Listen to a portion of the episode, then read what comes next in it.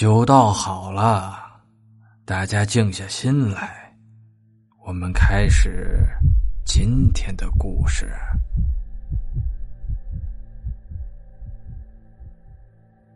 爵位四。其实阿水已经去世一年多，他忽然伤感起来。他从前待你不薄。我如今无依无靠，也无子孙照应。他度量他口气，莫非是缺钱？能用钱解决的事儿已不算大事儿。或者我可以安排你一份工。他站起来，拿出手机，准备介绍他在菜馆洗碗。以他这把年纪，刷碗也只是给他发薪的借口。他按住他手机。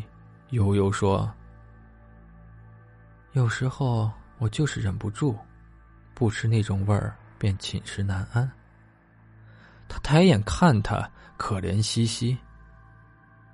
所以我找了你很久，所以我每周四要吃你炒的饭，因为阿水说过，这味秘方，他死了就只有你有。他深吸一口气。知道谈话高潮以来，他估算准确，他果然是冲秘方而来。三十年未见，无人会为旧日情谊浪费口舌。之前所有不过是打底，此刻他目的才显露。有什么好吃？他淡淡一笑。你又非吸毒。他好整以暇重新入座，既然你摸清他底细，反倒不用着急。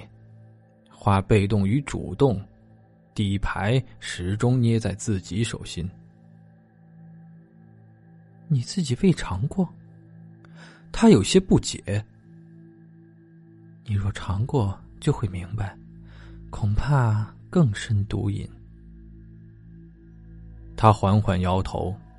每次打开瓶盖，我都几乎会吐，怎会尝试？在炒饭里，也只放指甲盖一半大小而已。足够，已足够。他兴致上来，竟开始回味。比猪油更细腻，比牛油更香滑。